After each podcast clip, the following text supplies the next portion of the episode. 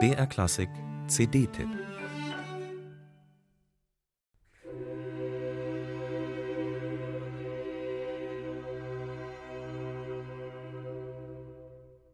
Er hatte es geschafft. Man schrieb das Jahr 1766. Josef Haydn war gerade 34 Jahre alt. Und das Schicksal wollte es, dass er nach dem Tod des alten Hofkapellmeisters Gregor Josef Werner dessen Erbe als neuer Hofkapellmeister derer von Esterhazy im burgenländischen Eisenstadt antrat. Eine Lebensstellung.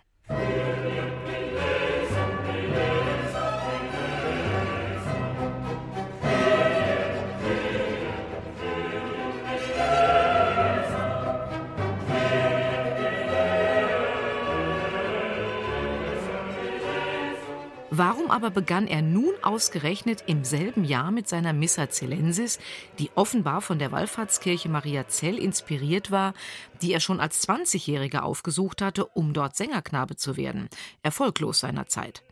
Die Esterhazys hatten mit Maria Zell rein gar nichts zu tun. Die Beweggründe sind unklar. Vielleicht war es einfach nur ein überschwänglicher Lobgesang, ein ganz persönlicher Dankgottesdienst Haydns für den Job seines Lebens.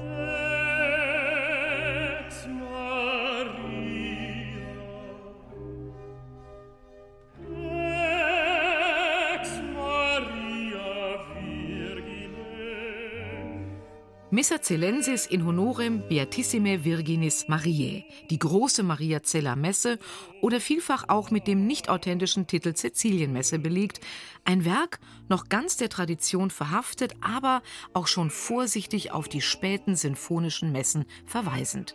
Stark in den Affekten, heiter jubilierend und versonnen andächtig. Langeweile kommt hier in den 17 Sätzen keine auf. Umso weniger, wenn die Solisten, der Rias Kammerchor und die Für Alte Musik Berlin unter der sprudelnden Leitung von Justin Doyle so zupackend, frisch und energetisch zu Werke gehen.